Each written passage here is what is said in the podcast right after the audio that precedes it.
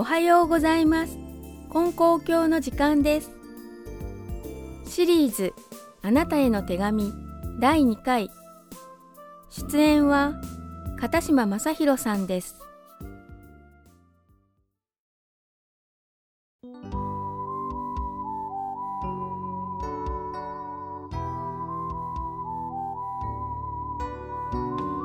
おはようございます。兵庫県にあります金光教ミキ協会の片島正宏です。よろしくお願いします。中学1年生ひかるくんからのご質問です。中学校に入り最初の実力テストがあったのでお参りして神様にお願いしたのに良い点が取れませんでした。どうしてですか？このようなお尋ねです。せっかく神様にお願いしに行ったのにテストの点数が悪かったとのこと。わかります。すごくわかります。私にも同じような経験があります。その時は神様にお願いしても意味がないって思いましたね。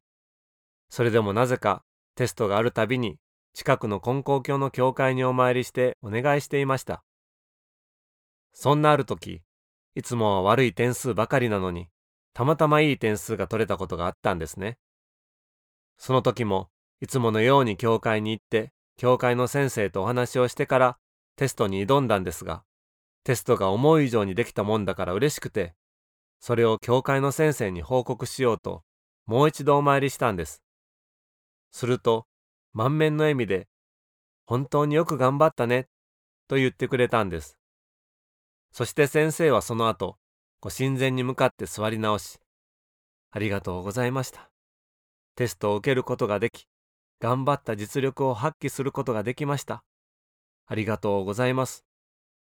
そう声に出して神様にお礼を言ってくれました。その時の言葉が私には衝撃的であそうか。テストで点を取るにはまず元気に学校に行かないといけないし勉強を頑張るやる気もいる。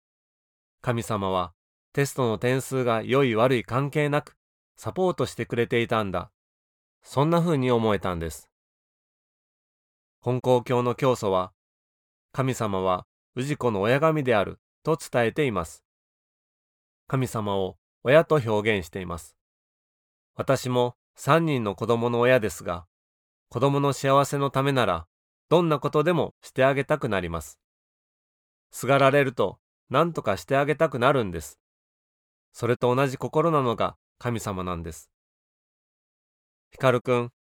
テストもそうだけど、誰でも生きていく中で思い通りに行く時と行かない時があると思います。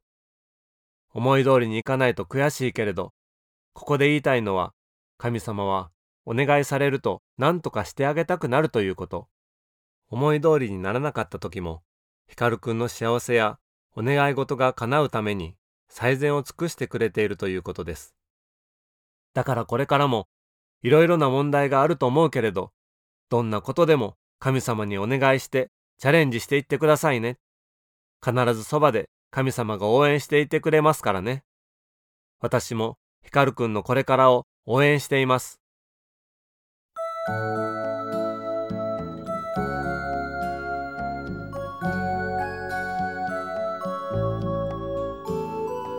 次に35歳女性からこんな質問をいただきました。7歳になる息子は好奇心旺盛で気になったことは何でどうしてと尋ねてきます。先日近所のお友達のお父さんが急に亡くなってしまった時に人は死んだらどこに行くの？と尋ねてきました。金光教ではどういうふうに考えておられますか？このようなお尋ねです。息子さんにとってお友達のお父さんの死というのは身近なところでもあり衝撃的だったんでしょうね。私も幼い頃お世話になった人が亡くなってもしかしたらお父さんお母さんも死んでしまうかもしれないと不安になってお父さんお母さん死なないよねって何度も確認したことを覚えています。さて人は死んだらどこへ行くのかという質問ですが金光教では人は死んだら姿形がなくなるだけでこの天と地の間で姿形を変えて私たちを守ってくれていると教えられています。本当にと思うかもしれませんが、先日こんなことがあったんです。弥生さんという60代の女性が両親を亡くされた後、両親の住んでいた家を取り壊すことになったので、家のお祓いをしてほしいと頼みに来られました。というのも、弥生さんには心配なことがあったんです。それは、その家の庭に石で作られた土地を守る神様が祀ってあって、それをどう処分したらいいかわからないとのことでした。石屋さんに相談したら、石屋さんはお祓いをした後、石を砕いて土に埋めると言われたそうです。それを聞いた弥生さんは、神様の石を砕いて埋めるなんて罰が当たるんではないか、と心配されていました。私は、お祓いのご神事も丁寧にさせていただくし、絶対に大丈夫だから安心して、と言葉を尽くして話すのですが、やはり不安なようでした。それが、ご神事をする前日、弥生さんが不思議な夢を見たと、目を輝かせて教会に来られたんです。弥生さんの両親が初めて夢に出てきて、お父様が石の前に立って、大丈夫やで、と弥生さんに声をかけ、そのそばでお母さんの明るい笑い声が響き渡っていた、そんな夢だったそうです。弥生さんは、両親が二人して私の不安を取り除こうとしてくれたんだと思いました。これで安心できました。そう涙を流して話してくれました。亡くなるというのはとても悲しいことです。でも、亡くなっても姿形は見えないけれど、こうやって子供のことを祈り、あらゆる手を使って私たちを見守り、助けてくれているんだと私は信じています。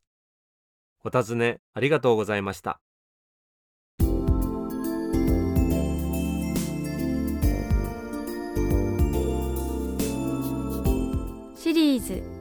あなたへの手紙」第2回。出演は片島正宏さんでした。悩みを一人で抱えていませんか？金光教ではあなたの気持ちに寄り添いじっくりお話を聞かせていただきます。金光教についてお知りになりたい方やお近くの教会をお探しの方ご意見ご感想は金光教のホームページからメールをいただくかまたは郵便番号719-0111岡山県金光町